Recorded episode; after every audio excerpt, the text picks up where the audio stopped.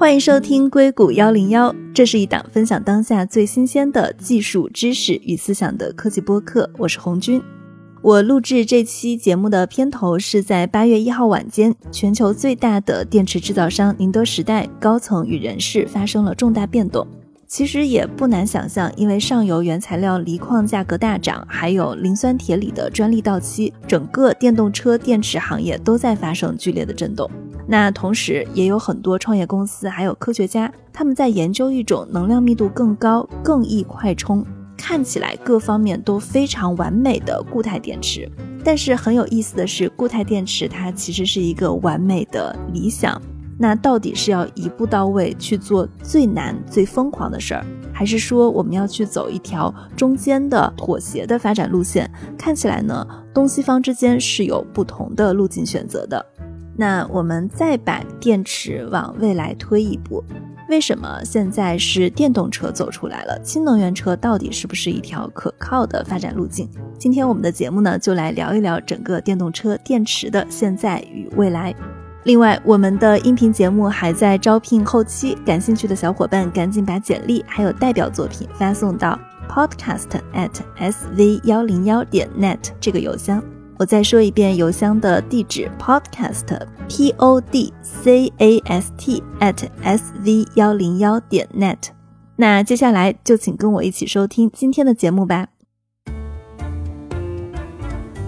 那这期我们的嘉宾是 T D K Ventures 的电池专家 Catherine，她的中文名字是何倩然。Hello，倩然你好。你好，红军，很开心来参加硅谷幺零幺。那在开始的时候，你先给我们介绍一下 TDK 以及它跟电池之间的关系。没问题。那我现在在 TDK Ventures 这家公司的投资部门。那 TDK 呢是一家很大的日本电力电子产品公司。那 TDK 的很多的业务包括各种电子组件、电力电子的一些 sensor，包括一些电池的产品。跟电池的关系就是 TDK 全资拥有一家很大的电池公司叫 ATL。其实呢，ATL 创始人其实是一家中国的公司，宁德时代的创始人曾毓群先生。所以呢，ATL 呢，它主要是在专攻手机电池、电脑电池这些消费类电子产品的电池的生产和制造。所以 TDK 呢，因为全资拥有 ATL，所以我们差不多一半的业务和营收都是来自于电池业务。这也是为什么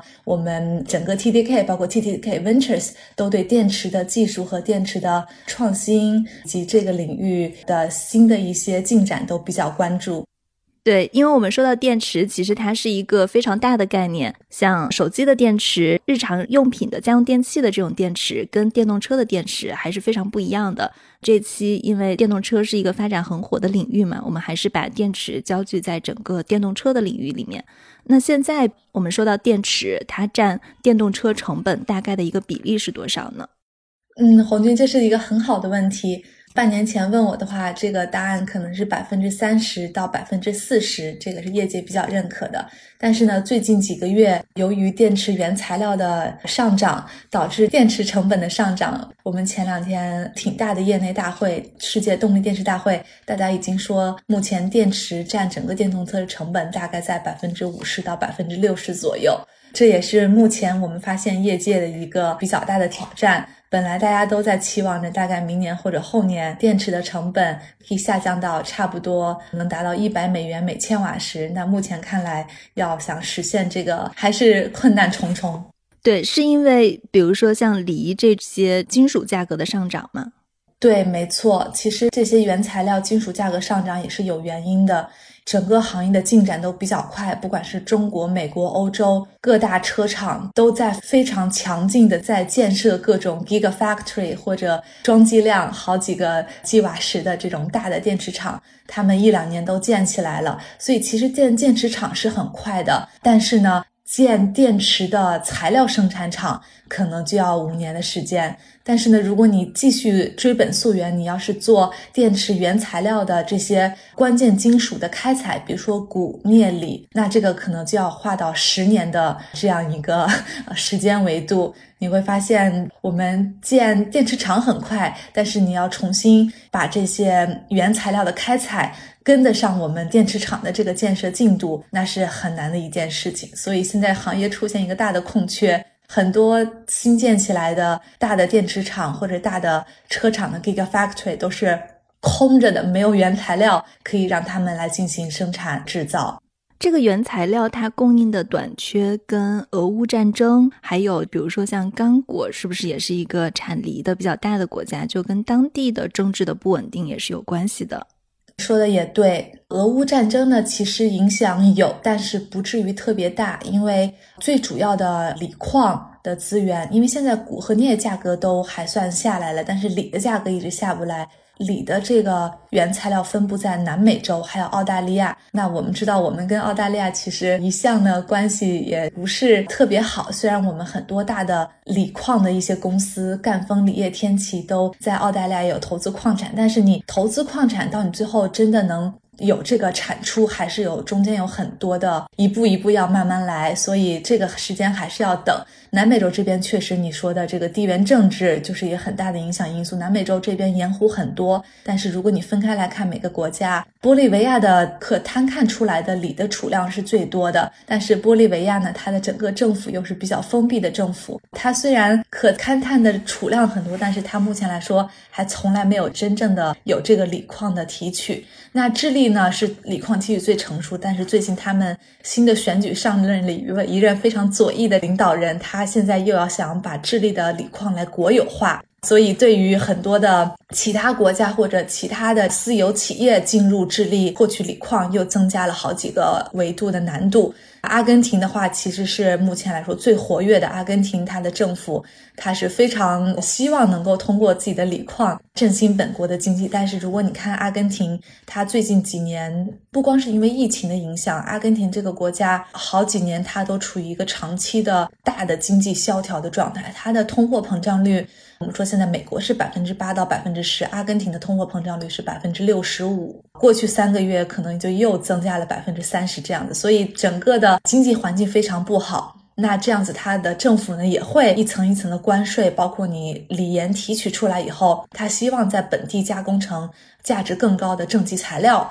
才能让外来的投资者和外来的一些公司能把这个锂运出阿根廷，所以。目前来说，地缘政治加上本身锂矿的勘探还有开采，就要差不多七年到十年的这个周期，就是种种复杂的因素，再加上我们这边供不应求，所有的车厂，你会看到现在特斯拉、福特很多电动车车厂，包括欧洲那边的宝马。他们都已经开始直接投资锂矿了，这个是业界里面比较少见的事情。就我们可以看到，大家都是多么的着急，多么的绝望。之前车厂就觉得啊，那我依靠亚洲的日本、韩国、中国的电芯厂就可以，但是现在电芯厂也没有做好这个准备。所以现在很有意思的是，看到很多车厂都开始直接要跟锂矿厂来签各种的合同和签各种的订购协议。其实最早这样做的是特斯拉，我觉得特斯拉还是很有远见的，在整个原材料供应链的准备上，特斯拉是比其他公司要看得更早，也准备的更早。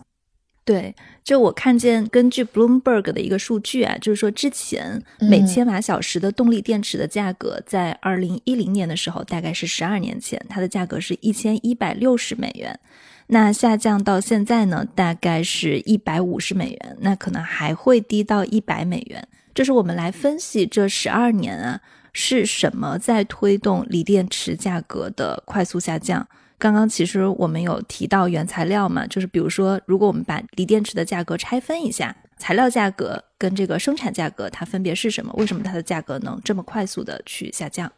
现在呢，其实整个锂电价值下降是整个行业的一起共同的推动，就好像我们太阳能电池板也也是一样，十年内价格下降了百分之九十，锂电也是这样，它是整个行业从原材料包括。正极材料、负极材料、电解液、隔膜，包括我们做电池生产，它的这个包装，它有些做软包电池，有些做圆柱电池，还有整个的这个规模化，可能从一开始只是小型的小作坊，真的，我们最早期 BID 呀这些走在业界前端的公司，都是用手来做电池。到现在的机械化生产，到能够做几个吉瓦时的这样一个大电芯厂，你要看现在大的电芯厂宁德时代，它的这个徒步速度是差不多八十米每分钟，所以整个大的这个机械化、自动化，还有整个产业上下游，把这个原材料和生产制造过程把它流程化，一起推动了锂离子电池的在过去十年内下降了差不多百分之八九十的这样一个价格下下降的趋势。但是目前来说，我昨天也刚和一个美国这边前三大储能公司的他的 VP 在聊，他们呢储能领域呢，他们现在在用一些磷酸铁锂电池。从他那里了解到，现在哪怕磷酸铁锂应该是电池里面最便宜的，可能以前最便宜可以到七八十美金，现在可能也要一百二、一百三，很难能够实现刚才你说的，我们继续下降到一百美元。我看见之前还有一种说法，大概是说，在锂电池的整个价格体系的构成里啊，原材料成本大概是占到百分之六十，生产制造就是后面我们说怎么把这些原材料组装成一个电池这一块的成本大概是占到百分之四十。可以说是因为整个原材料价格的上涨，所以现在整个锂电池它的价格的成本都在快速的去上涨，主要是原材料的因素。对，价格上涨是因为原材料的因素。那价格的不断下降，我觉得你说的对，基本上就是我们在生产制造的工艺上面不断的进行改进。比如说，我们现在宁德时代还有比亚迪，它都会有这个 C to P，它就是电芯直接到这个电池包的技术，包括特斯拉 CTC，直接把这个电池来直接装到这个汽车底盘。这些都是一些取消中间，比如说正常的电池从电芯你要加到模组，模组来再做 pack。它通过一些生产工艺上面的一些优化，包括现在你会发现特斯拉的电池从幺八六零到二幺七零到四六八零，它的这个单体电芯越做越大。其实这也是一个很大的一个趋势，就是说提高它的单体电芯的效率，来优化整个电池的一个成本。包括特斯拉它在采用的一些干法电机，我们最近。美国这边有一些朋友拿到特斯拉的四六八零电池，他们把它拆解以后，用它的这个电池表征，也看到它的电极很可能真的就是通过干法电极制造的。那干法电极制造跟湿法电极制造比起来，首先你不需要有这个溶剂挥发的过程。需要有这个溶剂回收，这些都是非常的耗钱、耗能源的过程。那个 Elon Musk 之前在电池日上说，通过湿法涂覆变成干法涂覆。差不多，这个特斯拉它生产这个电池的这个生产制造这方面的成本就能降大概百分之三十到百分之四十左右。那我们自己也投了一家做干法电机的公司，叫 AM Batteries。我们觉得我们投的公司是一个更好的干电机技术，但是它整体概念是一样的，就是我们觉得下一代的锂离子电池要想在生产制造这方面继续降本，从湿法涂覆变成干法涂覆是一个基本上业界认可的必经之路。嗯，对你刚刚提到了特斯拉，它是有过电池技术的几次更新换代的，是一八六五还是一八六零？幺八六五零哦，幺八六五零，对，二幺七零零幺八六五零，我们一般都把最后那个零就取消掉。它这个数字的代表的意思，其实就是说它这个电芯的尺寸幺八六五零，就是它是一个圆柱，它的直径和高度是十八个 millimeter。六五就是六十五个 millimeter，就是一个是圆柱的直径，一个是高度，对吧？对，二幺七零呢就是直径又更大了，高度也更高了。四六八零呢就是更大，从数字上就能看到它的电芯越做越大。不过呢，也有很多大家的误解，大家说，哎呀，四六八零能量密度是之前的五倍，怎么样？它其实能量密度 怎么可能有那么？它只是做了五倍大，它只是尺寸是比以前的五倍大，所以说它的能量是之前的五倍，但是电池能量密度的提升是非常难的。它可能做到四六八零，跟之前比起来，可能在每千瓦时上只有个百分之五到百分之十的提升，都没有很高。能量密度提升是很难的。我看到有一个数据说，现在二幺七零它的能量密度大概是二百六十每千瓦小时，四六八零是三百八十瓦时每千克，对吧？这个绝对不可能。现在很多的顶级的一些固态电池公司都做不到这么高，所以现在四六八零就我们这边实测的能量密度大概是两百七到最高两百九。Watt hour per kilogram，就是真的是只比以前高个五到十左右。因为你就想四六八零，它会用更厚的这个钢壳，用更厚的钢壳，它其实是在整个的重量上面，你又加重了，它其实是有一个能量密度的一个牺牲。它的优势呢，就是在于它的整个往大电芯里制造，它最后整个的空间利用会比以前会更好。最主要的就是说，它整个的这个电池的 size，它的尺寸。变大以后，包括它的一个无极耳的设计，它整个电池的快充能力会高了很多。所以四六八零，我觉得从电池能量密度的上面真的是没有什么太大的进步，但最主要的就是它整个这个电芯结构的制造会比以前要更优化，因为特斯拉它是把电池直接做到底盘里面，它还有一个机械稳固整个电池底盘结构的这样一个作用，还有就是一个快充性能，包括他们说的那个硅负极。因为我们这边有一些顶级的实验室，也拆分了这个四六八零，做了一些 EDS。EDS 是这边，如果你要做这个看电池内部的话，它的一些电池组分会发现也没有发现硅。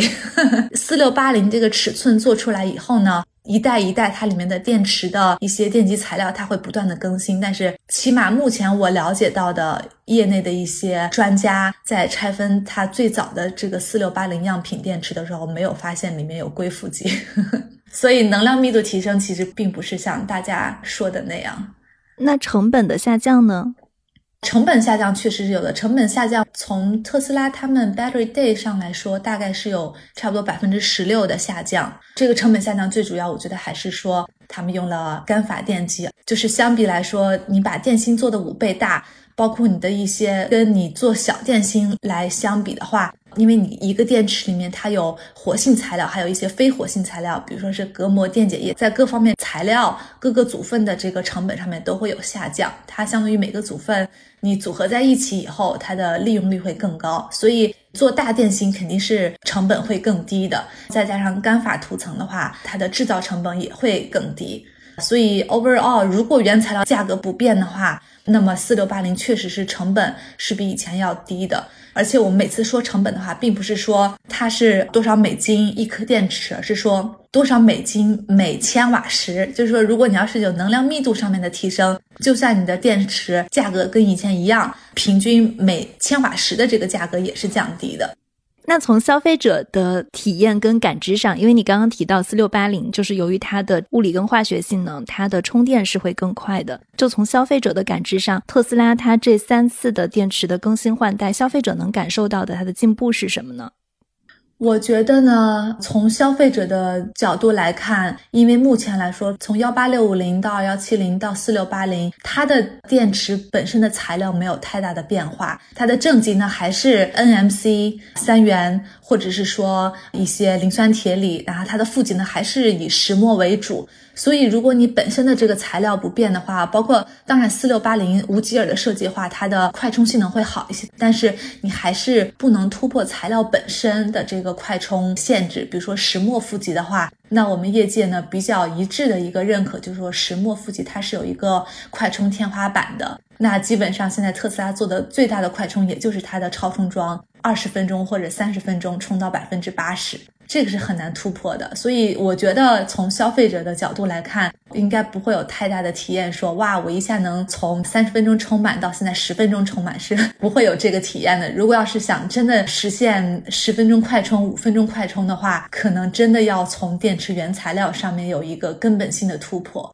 嗯，从消费者的感知来说啊，我觉得二三十分钟的快充可能已经很好了，因为就比如说像我平时。因为 Target 有很多这个特斯拉的快充嘛，就是去超市逛一趟回来它就充好了，或者其实，在高速上，我看特斯拉现在它铺了一些就是高速他们的休息点，觉得其实二三十分钟还算是一个正好就是司机可以休息跟吃一下东西的这么的一个时间。就从消费者的角度，我觉得已经很不错了。当然，它跟燃油车相比，就比如说我们每次去加油站，那三五分钟就加好了，这个还是有差距的。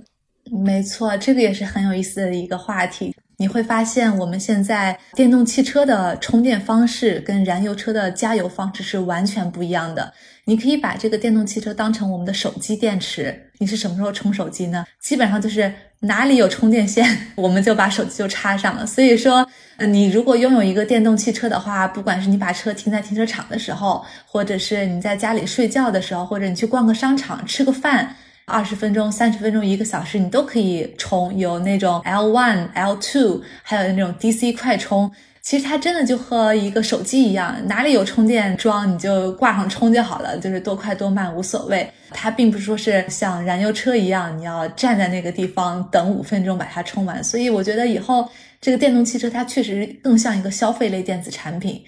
但是在中国的充电情况又跟美国完全不一样。在美国呢，大概。买特斯拉的人大概 家里面都有个小车库。美国地大物博，空间也比较大，充电桩的铺设，特斯拉带头也能够有足够的空间来铺设。但是中国呢，就完全不是这样的问题。中国，你想一下，大家都住公寓楼，不可能家家户户都有一个车库，你可以晚上停在家里。地下停车场小区，对，如果你真的要考虑地下停车场的话，你想一下，如果一个停车场里面一半的车都是电动汽车。你要把一半的停车位都装充电超充桩嘛？这个成本会非常的高，再加上国内公共交通，大家都是挤地铁上班，所以很难真的去找到一个固定的充电桩的位置。这也是为什么宁德时代还有蔚来，一个是国内的电动汽车龙头老大，一个是国内的电池制造商的这个龙头老大，都选择了换电的这个思路。所以，关于快充换电，这个还真的是特别取决于你在哪里。欧洲也有欧洲的问题，印度也有印度的问题，这个也是蛮有意思的。我们最近也看一些初创公司，它是做一些充电机器人，我觉得这也是很好的思路。比如说，在中国一个停车场里面有几百辆车要充。那我放几个机器人，车你不用动来动去，这些机器人可以跑来跑去，给这个车充完，给下一个车充，它就不存在说，哎，那这个车霸占着这个充电桩的位置，导致其他的车没法充。所以我觉得充电这个领域还是每个国家不同的地区都会有很有意思的解决方案，挺有意思的。对，希望充电的这个问题不会阻挡我们的这个电动化过程，因为现在很多人不买电动车，也就说，哎呀，没有地方充电。所以未来他们那个换电池的技术，它不是因为它电池的原因去用换电，它是因为充电的原因，所以走了这样一个线路，跟电池是没有关系的。我觉得你也可以说是电池的原因，就是因为电池没法实现快速充电。刚才忘记跟你讲一点，就是说是如果快充的话，它对电池的性能其实是有损害的。就是说，你当然可以快充，我们实验室里面可以快充四 C、六 C。但是如果你要按照这个，就是我刚才说四 C、六 C，可能是你在十分钟内你把电池充满再放光电。但是如果你要是真的按照这个速率充放电的话，你的电池可能循环一百多圈、两百多圈就死掉了，而且会有很大的风险会着火。你看那个欧洲那边，尤其是在冬天天气冷的时候，你做这个快充的时候，特斯拉超充站它就有好几起起火的事故。所以说，它走换电这个路线呢，一个很大的原因就是因为现在的电极材料不允许快充，或者说是快充就会有各种安全的风险。所以它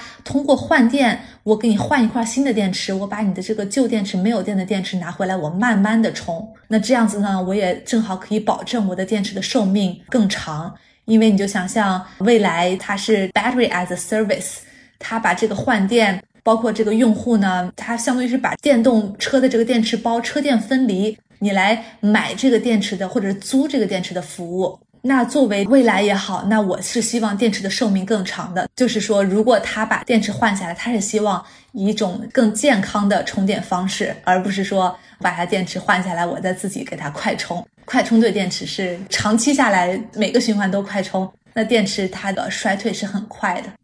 你说的是每次都快充，电池衰退很快，不管对特斯拉还是对中国的三大新能源车都是这样子的。对对对，就是电极材料，它就是这样的。大家在保养的时候，应该能慢充就慢充，迫不得已再快充，是应该是这样子的，对吗？对，但其实说实话，现在就按你现在特斯拉说的半小时充，它也其实也不是充满，它可能就是从百分之二十充到百分之八十，因为你整个的这个充电过程，它并不是一个横流，你充电的最开始和这个最后，它那个尤其是最后快到充满的时候，你的这个电流一定要慢慢的在减小，它是一个涓流充电的过程。所以说，其实你要是看现在特斯拉所说的快充，也根本不是快充，没有达到我们说的快充的这个概念，其实也是中速充。真正的快充真的就是两 C、三 C、四 C 快充的。我们说这个 C rate，我们说的二十分钟、十分钟从零到百分之百充满，这个电池是绝对受不了的。不管是中国的电池、美国的电池，它本身的电池化学材料，它是受不了这样子的快充折磨的。呵 呵对我稍微先打一个小岔，我们在录播课以前，其实这两天刚好是有一个特别大的新闻，就是林志颖他的车是失控撞到路边护栏，有人把他救出来以后，那个车他就马上着火，我不知道有没有爆炸。我看有一些新闻标题是用了爆炸，就马上着火爆炸。现在的电动车跟燃油车相比，就是撞击电动车是否更加易燃易爆呢？从现在的他们的电池的化学属性来看。就是说，从这个出事的事故率上来讲，其实电动汽车比燃油车它的事故率或者说着火率是更低的。一旦着火，它很容易有一个热失控的一个问题，它有可能是从一个电芯短路，但是它会热失控，就是它会不断的 propagate 到其他它的相邻的电芯，而且它最后呢，它会导致它的一个正极材料。的一个分解，它是通过先薄膜刺穿某一个电芯短路，那之后呢，它的电解液呢，它是高度可燃、高度挥发，它这个温度继续上升呢，最后它的电极材料、它的正极材料，它又开始分解、释放氧气，就相当于是它不断的把可燃的这个因素越来越多的加进来，然后最后导致一个不可控的热失控和着火，甚至是爆炸。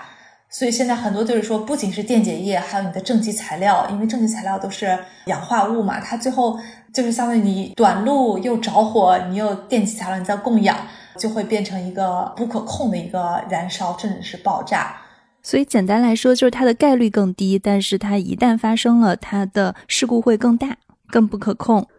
更不可控。对我的理解是这样子。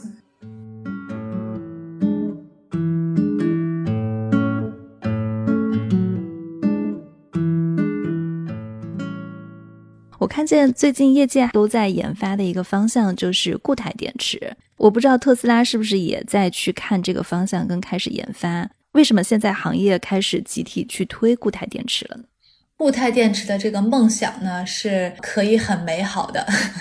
固态电池如果真的是说换成全固态，用锂金属做负极，那它能量密度呢，真的是一个突破。它并不说是从四六八零比二幺七零这样一个百分之五、百分之十的突破，它是真正的把这个电池能量密度从现在的两百五或者两百七，真的能做到高于四百五，甚至是高于五百瓦时每千克。这样一个能量密度，其次呢，固态电池安全性能也会更高。里面毕竟它从液态这种可燃、可易挥发的这种电解液，你把这个液态电解液拿掉以后，换成全固态电解质，那你自然就少了很多燃爆的风险。还有一个大的优势就是固态电池，当然现在还是很贵。如果未来我们真的能够像液态锂离子电池这个价格下降曲线一样，能把固态电池也能量化大规模生产的话，那由于它的固态电池的它的生产制造过程，它可以是全干法。干法制造，而且它最后是不需要电解液，不需要注液，不需要化成，不需要最后的这个很耗时间、很耗能源这些过程的话，它整个生产制造成本是可以比现在液态锂离子电池降低百分之六十的。所以说，什么降低百分之六十成本吗？对，就是你的生产制造成本，就是你在整个这个 Gigafactory 里面，如果你要制造全固态电池的话，的生产制造成本是有可能比现在液态电池的制造成本降低百分之六十左右。这个就是包括生产制造的能源消耗。还有你的资金投入，包括你的这个物理占地面积，都会比现在液态锂离子电池要小很多很多。所以这是为什么固态电池很吸引人的原因：更高的能量密度，更安全，成本更低。哦，当然还有另外一点就是。理论上讲，它的这个充电速率也会更高。现在很多做初创公司、做固态电池初创公司，他们都在说，那我可以十五分钟从零到百分之八十充满啊，因为固态电池它换了这个负极材料以后，充电速度上它不会有像石墨这样子的问题。所以说，固态电池的这个远景是很美好的。所以现在各大车厂、各大电芯厂、初创公司。投资界，大家都在追着这个固态电池跑。但是呢，现在的固态电池还是很远，甚至现在很多的固态电池都比不上现在已经有的锂离子液态电池。它是一个理论上的东西，对，实际上它可以说是还没有研发出来。就我理解，固态电池啊，就拿特斯拉举例，一八六五零、二幺七零、四六八零，它其实是外面是一个电池的壳，但它里面填充的是液体。固态电池就是说，我要把这个里面的液体变成固体，那这个固体是什么呢？这个固体就是说有不同的固态电解质，就是从电解液从液态换成固态呢，它有氧化物固态电解质，还有硫化物固态电解质，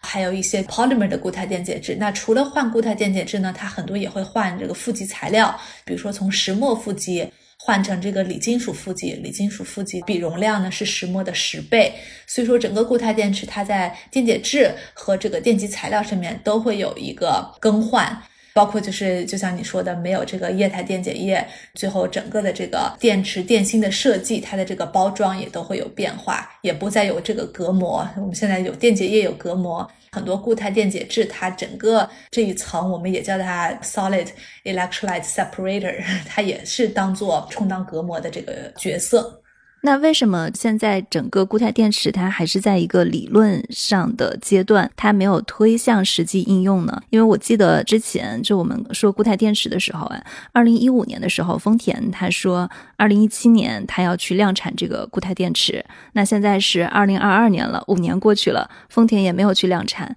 它的难点是什么呢？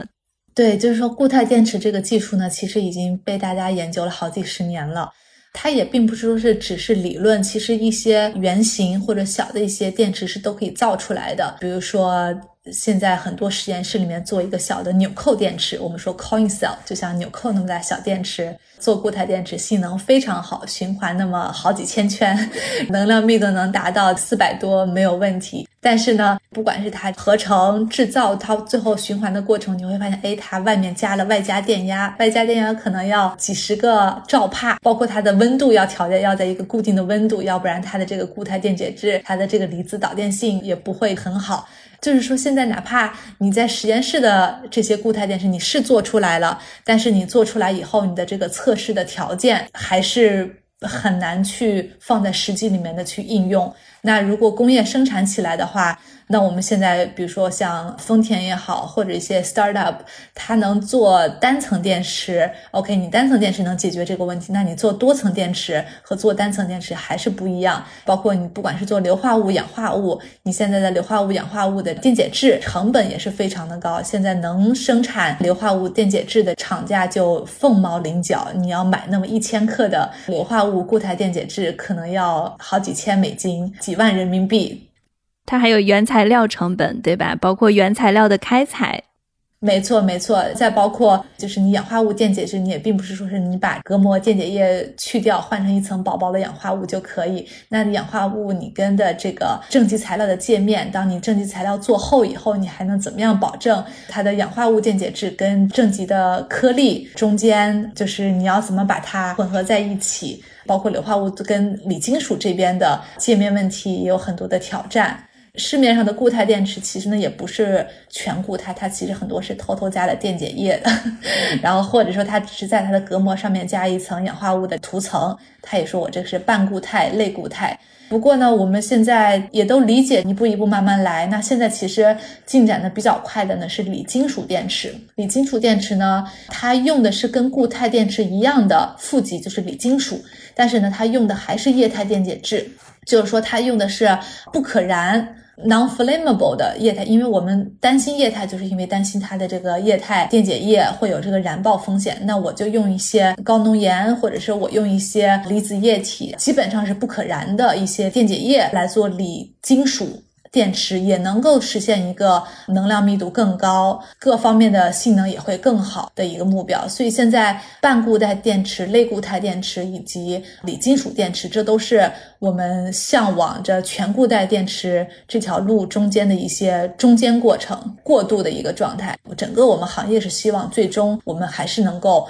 在全固态电池上有一个突破的，因为这样子确实是从整个的生产制造成本上面，还是全固态是最有优势的。对，我记得之前就是我们聊过固态电池，它如果真的成功了，它可能会把整个的电池的价格再下降个百分之七十。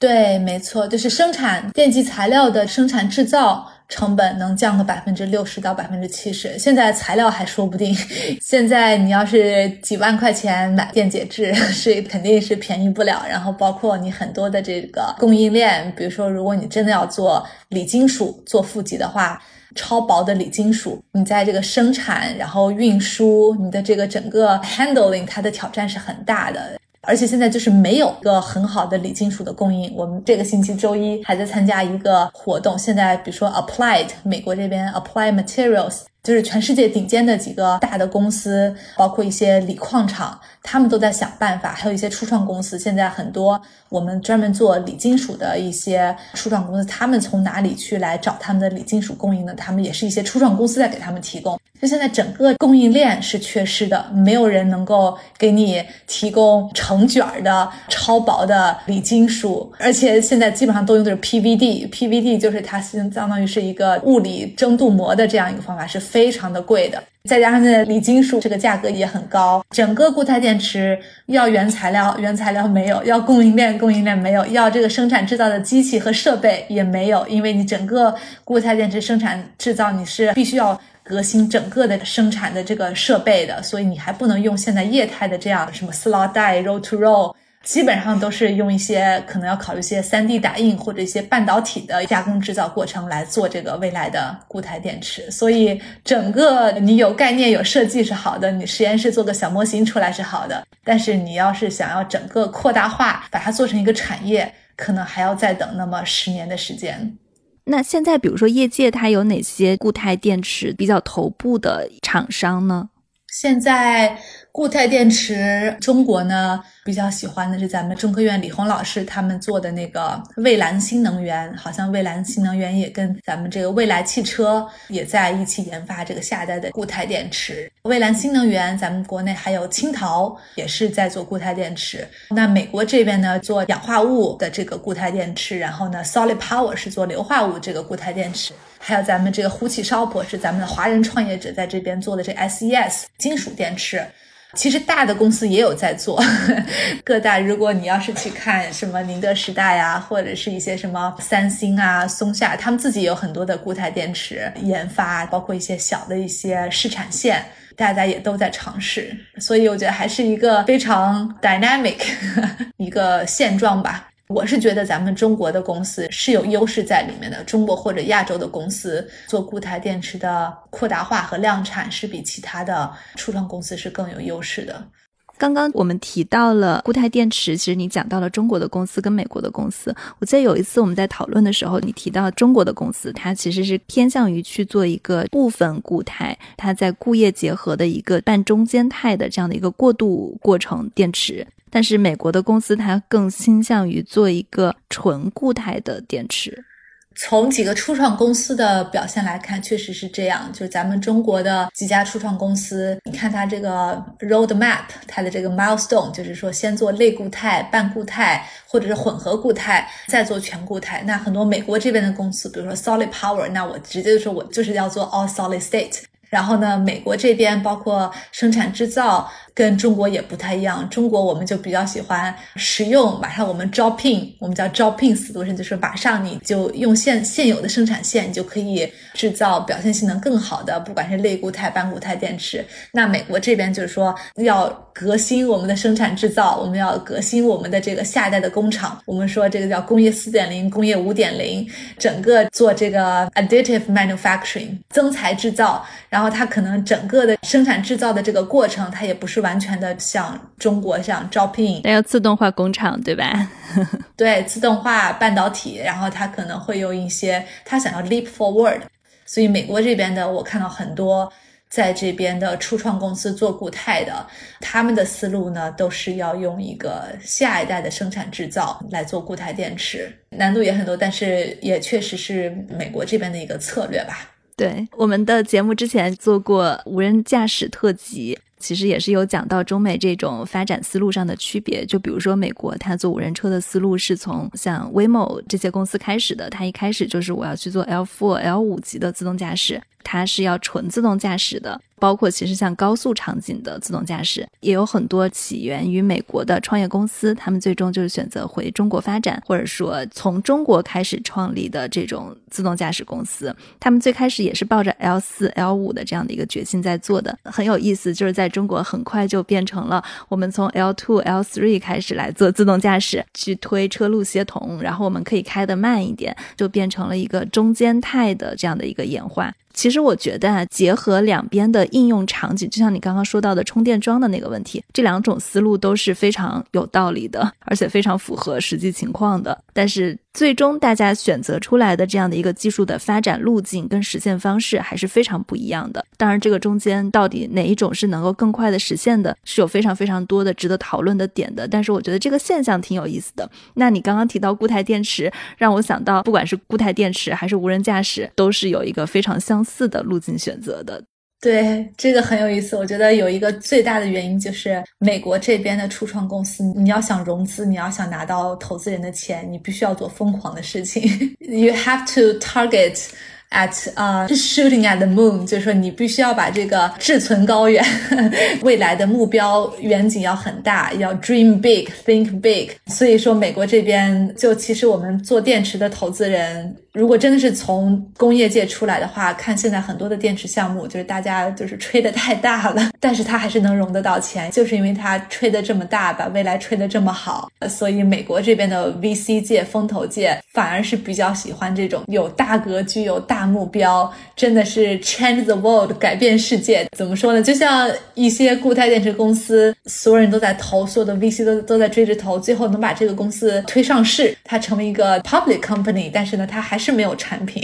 就相当于他把这个 private sector 对固态电池的这个理想继续转嫁到了 public sector。只要我们民众老百姓相信固态电池的未来，那这个公司上市以后，它就可以继续融这个公众的钱，来继续支持它的固态电池的梦想。觉得美国现在包括去年、前年很多这种 SPAC（Special Purpose Acquisition Company）。把一个一个的这种没有 revenue 或者 pre revenue 的这些电池公司，把它加速上市，很多走的就是这个路线。很多它的这个 VC 或者 private money，它在把这个转嫁到公共的 public market 里面，借着大家对电动汽车、电动化、对未来的这个电池技术有这样一个信仰，就把梦想从 private sector 推到 public sector。他们是有产品的吗？他们有样品吧？有样品，就是还没有可以工业化跟大规模使用的产品。我说的是纯固态电池，不是生产线啊。它是技术上多久能实现的呢？因为就比如说，当时我在做无人驾驶的采访的时候，最开始去做的时候，觉得啊还要五十年实现，然后你过了十年再问他，还是要五十年实现。包括现在大家在研究的可控核聚变，科学家也会这么说。就我不知道固态电池它是一个相似的，需要一个技术上有非常大的真正的技术突破的，还是它只要慢慢的研究，它就会变好。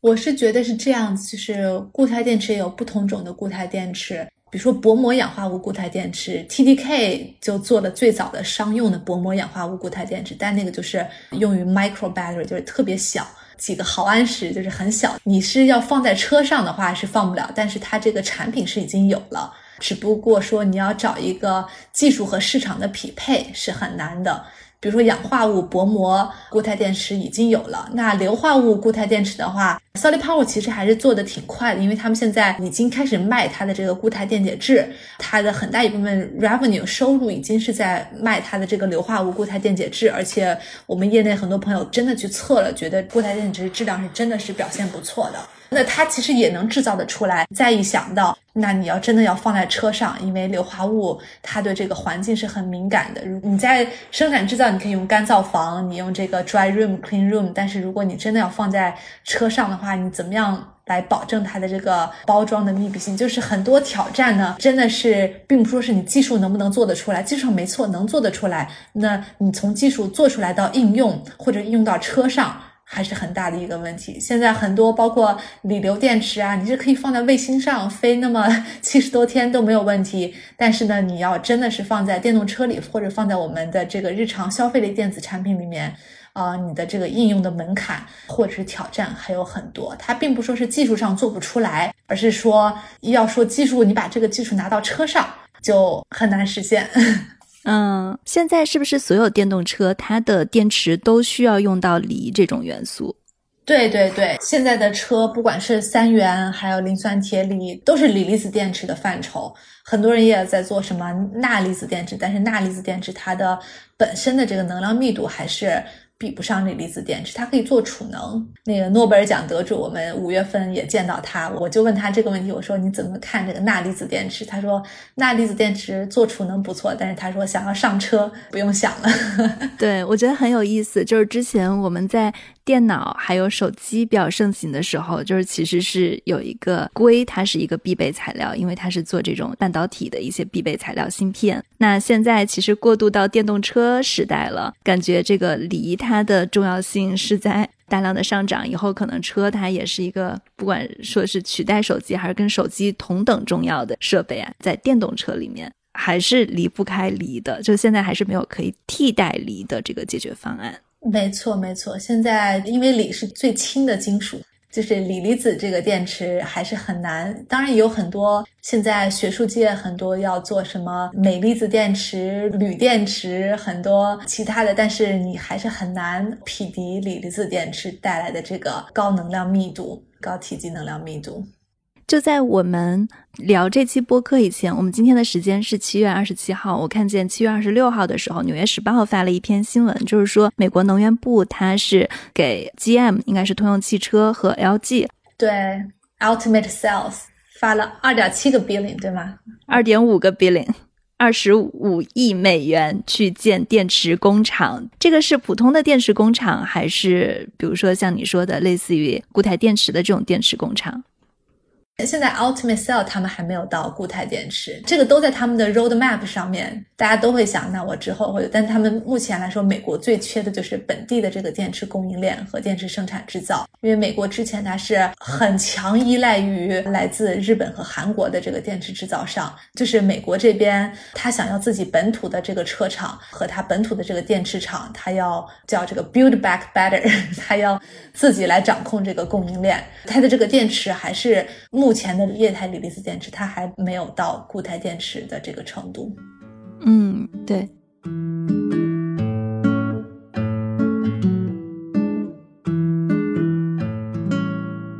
我们刚刚聊到了特斯拉的四六八零和固态电池，其实我觉得最近好像还有一个新的趋势，就是之前大家提新能源，然后最开始它是在日本有一轮发展，后来我觉得氢能源电车好像没有什么声音了，但是最近氢能源技术它又有一个上升的趋势，这是为什么？或者说从电池的角度啊，你自己是不是看好氢能源车？嗯，我觉得氢能源呢，它有不同的应用场景。那我们一开始日本尝试了这么多年，日本过去五十年，它都 在这个氢燃料电池上面大量的投入，几家公司，本田、丰田，他们基本上垄断了这个氢燃料电池的这个专利。但是呢，我觉得这也是一个问题吧。比如说特斯拉，它把它所有做电动汽车的专利都公开了，所以大家都可以。比如说，我们说这个电动汽车跟氢燃料电池的 battle 吧，打到现在，大家基本上已经有一个共识，就说是在这个电动汽车领域，锂离子电池已经打赢氢燃料了。就一个是我刚才说的 IP 的问题，由于日本垄断了这个氢电动汽车的这个 IP，然后呢，另外一个呢就是是丰田吗？对，是的，Toyota 的几家日企都有，还有那个丰田、本田也有。我觉得日本人就是有一个，他怎么说呢？他很喜欢一旦投入一个东西以后，他会继续投入，就是不达目的不罢休。所以说，他确实投入的越多，他越要继续投入。但是呢，可能就是整个，我觉得一个技术的发展，它不仅仅是说要靠技术，它更需要的是一个整个的市场驱动。那整个市场驱动的话，我们也看到氢燃料电池，你不仅是说要把氢燃料，包括氢的制造、氢的储存、氢的运输。包括你各种加氢站的基础设施的建设，都需要整个的这个市场来，它并不是一个车企就能完成得了的事情。包括现在我们看这个电动汽车，特斯拉它只是一个，就是我们说鲶鱼效应，它搅动这个电动汽车身。如果光靠特斯拉的话，这个电动汽车也不能说真的能够。作为一个 game changer，它其实也有很多需要整个原材料上下游，包括整个的这个 infrastructure，这基础设施充电桩，它需要的是一整套的解决方案。那氢燃料电池的话，你在这个整体解决方案上面挑战要比锂离子电池要复杂很多，成本要高很多。包括现在锂离子电池，包括这个你之后的回收利用，你的电池的成本会越来越低。就基本上我们能看得到锂离子电池电动汽车的年增长率，差不多每年增长百分之二十、百分之三十。但是呢，你如果看氢燃料电池的话，去年好像是本田还是丰田，它的一整年的它的销量才一千多辆，global 的就全球的，它是每年降低百分之三十。你再跟电动汽车每年百分之二三十这样涨，基本上大的趋势已经定了，一千多辆。降跟涨，感觉也都没有太大的区别。那现在氢能源车他们遇到的一些大的瓶颈是什么？听到还有一种说法是，氢能源就是看起来是一个清洁的能源，但是因为它在制氢的过程中，它还是不够清洁。没错，就是说你要看氢燃料的这个能量转化过程，因为大家知道现在很多在咱们中国就是用煤炭来制氢。中国煤炭制氢差不多能占百分之四十八的样子，但是在整个世界上，基本上煤炭制氢，因为我们中国是富煤贫铀少气，在全世界呢，煤炭制氢可能占百分之十八，更多的是用它是用天然气制氢，这些呢，我们都叫它 g r e a t hydrogen，就是灰氢。灰氢呢，就是它二氧化碳碳排放非常的高，然后它整个生产制造过程非常的脏。大家都在说，那你要制氢，你要真的是说你要实现这个未来电动汽车，你必须要用电解水制的这个氢，我们叫 green hydrogen。那你算一下，从电解水制氢的这个效率，差不多就是一般来说的这个电解槽，它的效率在百分之五十到百分之六十。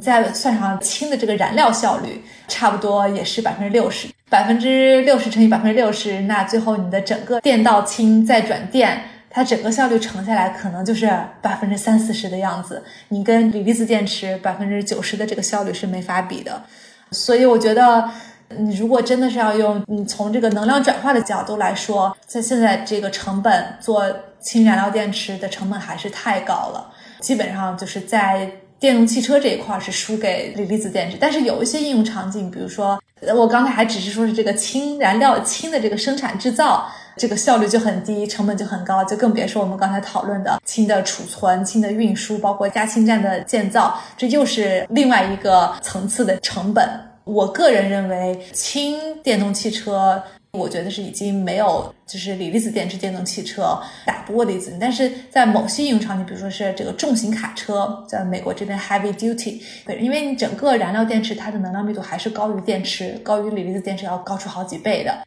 在一些特殊的一些应用场景，比如说重型卡车，包括一些一些游轮，在这些场景，氢燃料电池还是有可能会有一个发展的空间。那美国这边近几年突然开始。这个氢又热起来，这个绿氢的投资又热起来，包括我们我们公司，我们自己也投了一家绿氢的公司，叫 Verdigy，。它其实最主要的这个面向的目标呢，并不是说用于电动汽车，而是说更多的是工业生产制造。比如说我们现在钢铁制造业，钢铁制造业你每生产一百万吨的钢，你就要用七点五万吨的氢，所以差不多你现在我们说 Green Hydrogen。滤氢光在工业界生产上面市场就有超过千亿美元的市场，所以现在大家可能投资滤氢，并不是说是哦我要投资那个氢燃料电车，而是很多比如说你看 BMW、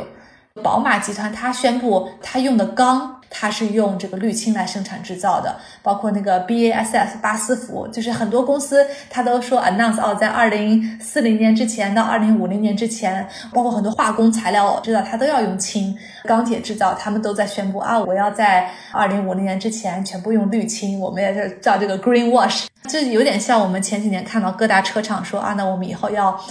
要退休这个化石燃料，我们要用纯电动。那现在有越来越多公司说，那我们以后的钢铁制造、ammonia 的这个工业制造、农业制造、我们的化学品制造，我们要用氯氢，而不是用灰氢。它可能更多的是在这个领域的一个应用，包括一些 aviation，就是一些航空航天一些。并不是目标在于我们这种现在的这个电动汽车的这个应用市场，而是更多的是工业和农业和化学的生产制造这一块，是我们平时咱们日常生活中每人都开车，但是你很少能看到很大的一个工业应用场景。对于这个滤氢的应用，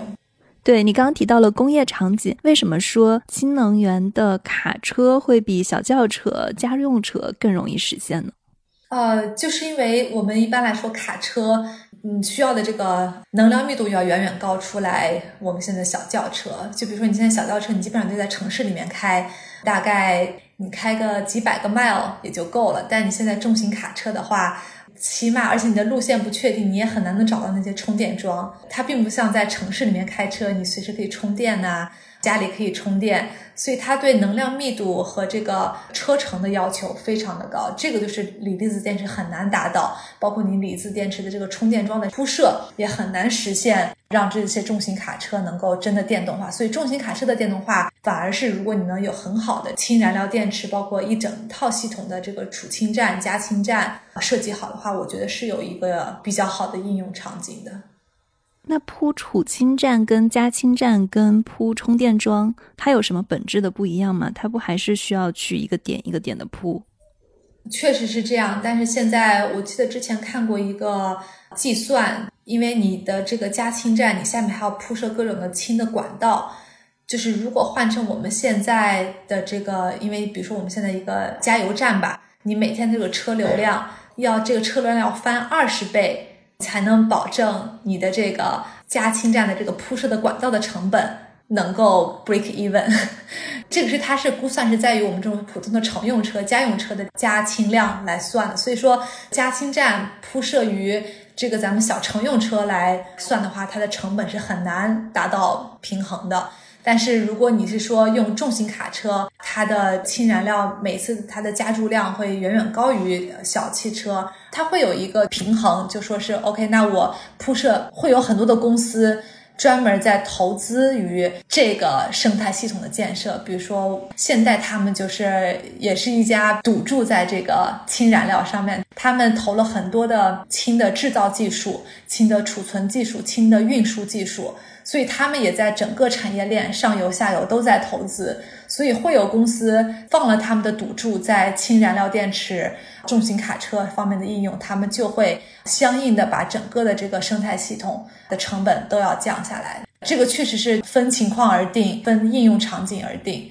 因为有些应用场景真的是电池。你就算换成固态电池，固态电池可能也会有希望，但是目前的锂离子电池是绝对无法满足一些应用场景的需求的。就比如说，就很多时候他内愿会用更高价格的电池，就比如说现在这个 eVTOL，我们说这个垂直起降机，它对电池的要求就是每千瓦时一千美金。就它跟这个小轿车的对电池要求就不一样，对你不同的应用，包括重型卡车，你对这个燃料也是不一样的。不过重型卡车目前来说也是，你要相比柴油车的成本的话，你还是要你的氢燃料要保证每千克低于一美金。这也是为什么美国能源部的这个计划就是幺幺幺，什么意思？就是每千克一美金，在一个 decade，就是一个十年内。要实现氢的成本降到每千克一美金以下，所以美国能源部定的这个大目标就是说，给十年时间，能不能把这个氢的成本降到能够和这个，游戏在重型卡车上面的应用，能够和柴油 来匹敌。我们在聊到氢能源的时候，感觉其实日本它是在走氢能源的路线的。就是我看见中国最近是有一些支持氢能源发展的路线，但是美国其实它主要走的还是这个电动车的路线嘛。就是我很好奇，为什么中国、美国、日本他们是走出了不一样的这个发展路线？我觉得最主要的原因就是说，中国呢，咱们的能源结构呢是富煤贫油少气。就是说，我们的煤炭是最多的，它并不是一个清洁的能源，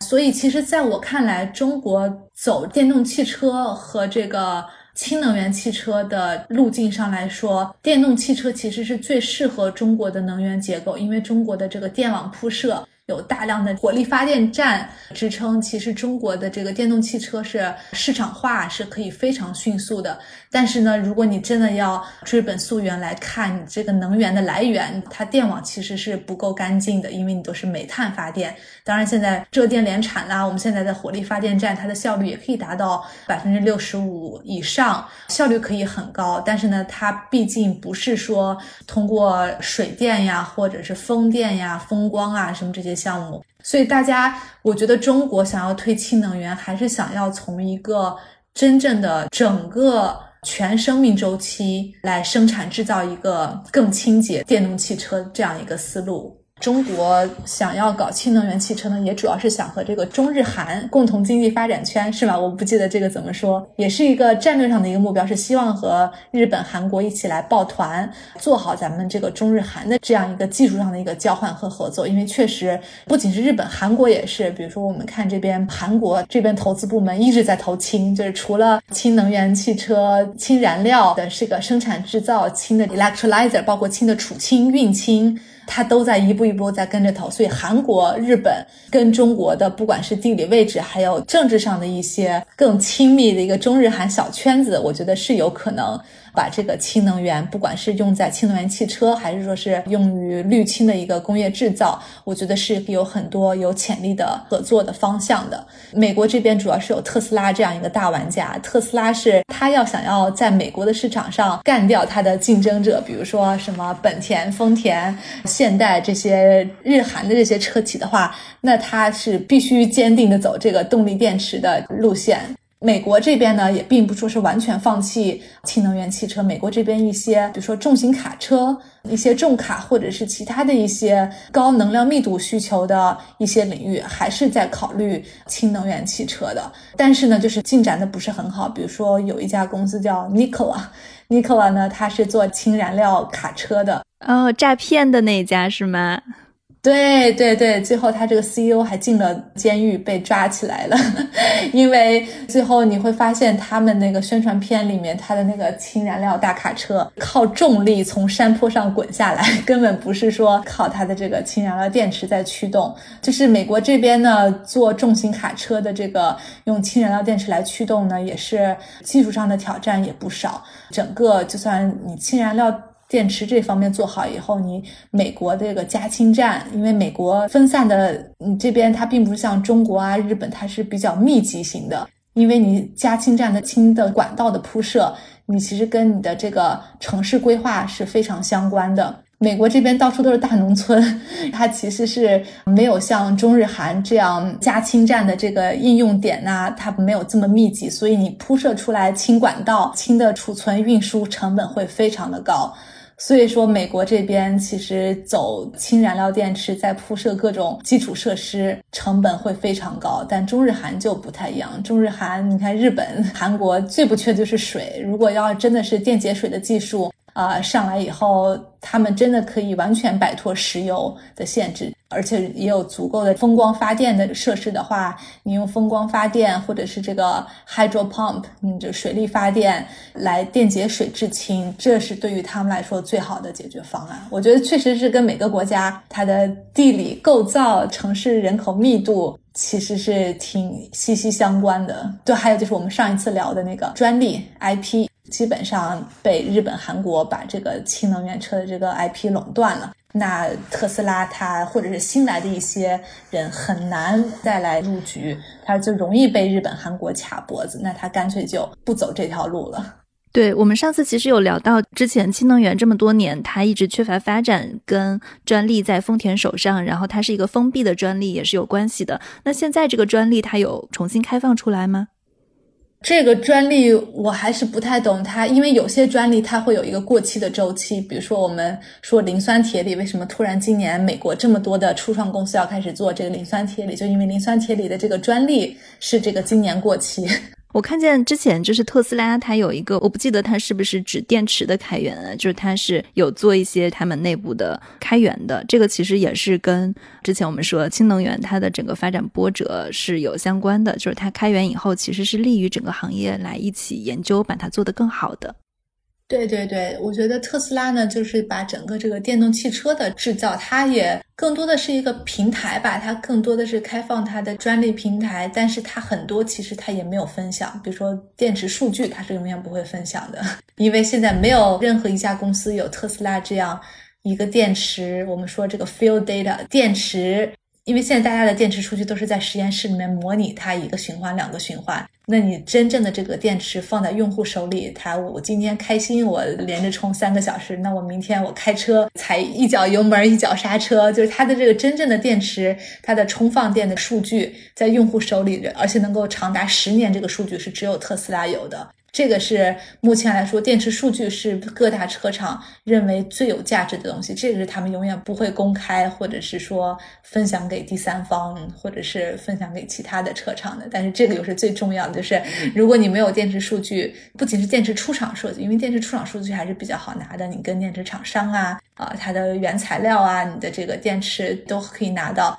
但是你的这个真正的电池的使用数据是一个重要的财产。你可以通过电池的真正的实地使用，你可以做很好的电池管理系统，你可以做很好的这个云端的采集，包括一些电池的风险使用起来的一些风险预测。就是我们现在很多电池的这个 battery health 电池健康检测，包括一些电池它的如果它即将出现微短路，你的一个预测可能都是要通过你的实用数据来进行的。包括你的下一步电池怎么样优化，你在上一代电池中实际使用过程都有哪些挑战的这个能量密度的衰减，你的这个 state of charge state of health 它是怎么样一步一步演变的？这些没有任何一家其他公司能有。特斯拉这样大体的数据，这个特斯拉还是保护的很好的。好的，明白。好，那今天谢谢倩然，非常精彩。我觉得既有电动车电池的科普，又有非常前沿技术的一些前瞻性。谢谢倩然。谢谢红军，谢谢，我觉得很喜欢做的这个硅谷幺零幺。然后有什么电池领域的其他的一些问题啊，或者新的一些技术，我也很愿意给你介绍。比如说那个 SEI 的胡启超，或者是李红老师，我觉得李红老师是真的是固态电池的这个领军人物。幺零幺的读者感兴趣，我们都可以请请试试看。行，谢谢红军。好，谢谢倩然。如果大家感兴趣的话，可以在我们的节目下方评论留言。如果感兴趣的人多的话，我们就给大家追加节目。这就是我们今天的节目，欢迎大家在你所收听的音频渠道来订阅我们，也记得给我们打一个五星好评。另外，可以给我们写留言，感谢大家的收听，谢谢。